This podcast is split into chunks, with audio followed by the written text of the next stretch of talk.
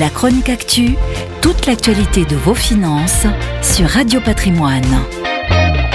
Après un cru 2021 exceptionnel pour les marchés financiers, Wall Street débute mal cette nouvelle année 2022. L'indice S&P 500, composé des 500 plus grosses capitalisations, a subi des dégagements de l'ordre de 8%. Quant au Nasdaq 100, plus concentré notamment sur les valeurs techno, il a chuté de 13% et plus de la moitié de ses composants ont reculé de plus de 10%.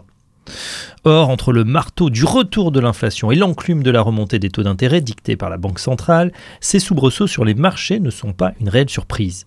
La volatilité repart de l'avant et le VIX, aussi appelé indice de la peur, vient de dépasser le niveau des 30. Pourtant, sur le fond, le climat économique reste positif. Les estimations de résultats ont été plutôt revues à la hausse jusqu'ici, avec une dynamique positive sur un mois et sur trois mois.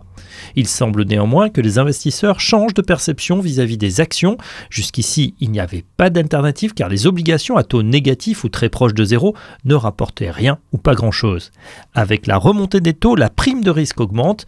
Or, cette dernière rémunère les investisseurs pour justifier la détention d'actions plutôt que des bons du trésor.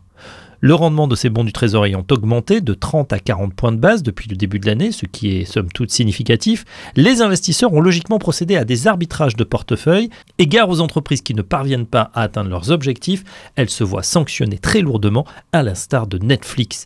L'ensemble des valeurs tech dont les valorisations avaient été gonflées à l'hélium sont en train de se dégonfler. Cela ne veut pas dire que les modèles sont mauvais, mais seulement que les niveaux de valorisation atteints, boostés par un effet moutonnier et par de nombreux investisseurs néophytes, étaient trop élevés. Il faut donc s'attendre dans les prochaines semaines non seulement à de fortes turbulences sur ces valeurs, mais également à une rotation sectorielle sur les secteurs défensifs et cycliques extrêmement rapide. Enfin, cette volatilité est source d'opportunités. Ce sont ceux qui auront le courage d'acheter au son du canon et au risque d'essuyer temporairement des pertes qui seront également les plus bénéficiaires de cet épisode de volatilité une fois que les marchés retrouveront un peu plus de stabilité. La chronique actu, toute l'actualité de vos finances sur Radio Patrimoine.